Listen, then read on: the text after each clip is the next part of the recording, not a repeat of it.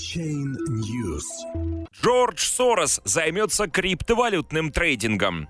Семейная компания миллиардера приняла решение инвестировать в криптоактивы. При этом еще в январе 2018 года на форуме в Давосе Сорос называл криптовалюты финансовым пузырем – Семейный офис известного американского миллиардера и филантропа Джорджа Сороса собирается заняться торговлей криптовалютами. Об этом сообщает Bloomberg со ссылкой на собственные источники. По информации агентства, руководитель фонда Soros Fund Management Адам Фишер, курирующий в компании вопросы макроинвестиций, уже получил внутреннее одобрение руководства на сделки с блокчейн-активами. Официальный представитель компании от комментариев отказался – в январе 2018 года на экономическом форуме в Давосе Джордж Сорос назвал биткоин типичным финансовым пузырем.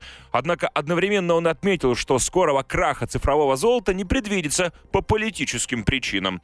Обычно, когда мы имеем дело с параболической кривой, в итоге наступает очень резкий спад. Но в данном случае, когда мы видим расцвет диктатур, конец будет другим, потому что правители в этих странах будут обращаться к биткоину для создания заначек за границей, заявил Сорос. При этом 87-летний миллиардер положительно отзывался о криптотехнологиях. Как сообщал Сорос, возглавляемый им некоммерческий фонд «Открытое общество» уже использует блокчейн, помогая мигрантам безопасно пересылать средства своим своим семьям.